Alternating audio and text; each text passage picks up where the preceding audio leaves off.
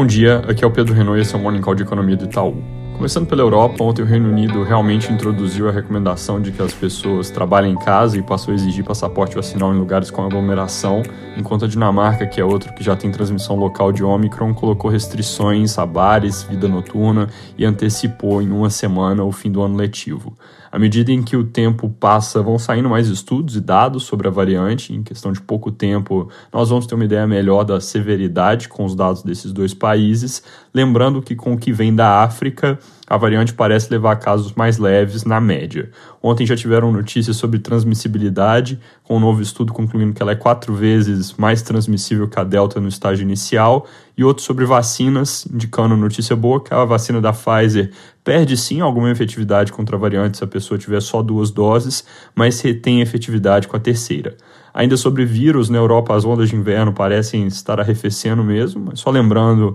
essas ondas por enquanto são de delta e não dá para descartar que ao longo dos próximos meses o mundo tenha uma explosão de Ômicron. Se for de fato menos severa e vacinas proverem alguma proteção, essa onda tende a ser menos disruptiva, na verdade, bem menos. E esse é o nosso cenário base e o que tem sido reforçado por enquanto pelos dados que a gente tem até aqui, mas é bom ficar de olho. Na China, a inflação ao consumidor surpreendeu para baixo, com alta de 2,3% dos preços ao consumidor no ano contra ano, enquanto o consenso era 2,5%. Já a inflação ao produtor veio um pouco acima do esperado, com 12,9%, ante um consenso de 12,1%, mas ainda assim cedendo dos 13,5% do mês anterior, com relaxamento dos gargalos de oferta. Com o crescimento fraco do consumo, o espaço para a inflação ao produtor chegar na ponta do consumidor parece limitado, então nesse front não deve haver muitas limitações para estímulo monetário por parte do governo. Aqui no Brasil, ontem à noite o Copom trouxe alta esperada de 150 pontos base da Selic para 9,25% ao ano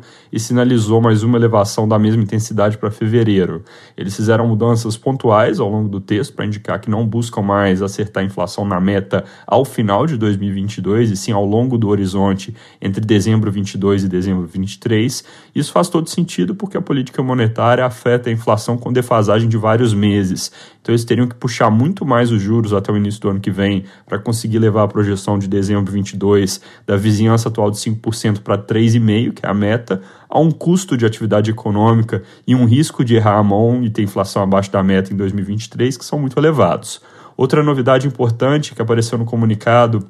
foi que eles vão perseverar na estratégia de aperto monetário até que se consolide tanto o processo de desinflação quanto de ancoragem das expectativas em torno das metas. Em linguagem de Banco Central, isso quer dizer que eles vão continuar subindo juros até ficar claro que a inflação está recuando de forma satisfatória e até as expectativas mais longas estarem na meta, o que nesse momento significa basicamente levar as projeções de mercado, que hoje estão em 3,5%, mais para perto dos 3,25% em 2023. Ao nosso ver, esse plano de voo é consistente com a nossa projeção de alta para 10,75% em fevereiro e fim de ciclo em 11,75% em março, mas é importante ressaltar que a nossa projeção de recuo da inflação ao longo do ano que vem não é muito linear, ela cai de forma rápida a partir do segundo trimestre, mas no primeiro tri os números ainda podem estar mostrando um quadro desconfortável para o Banco Central conseguir diminuir ritmo de alta e na sequência parar de subir juro. Então esse voto de perseverança pode acabar significando altas que se estendam mais para dentro de 2022.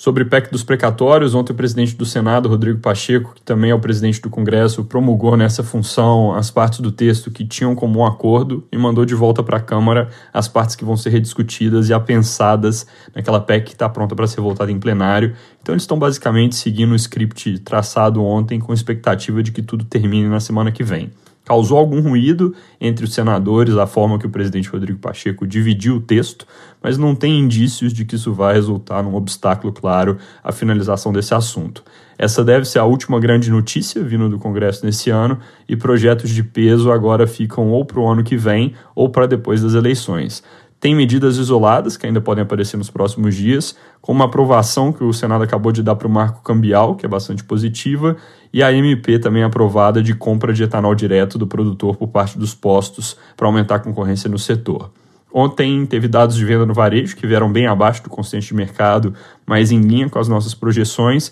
com um recuo disseminado que resultou em queda de 0,1% no conceito restrito e 0,9% no conceito ampliado, números que levam ambos índices a registrar agora queda de 7,1% contra outubro do ano passado,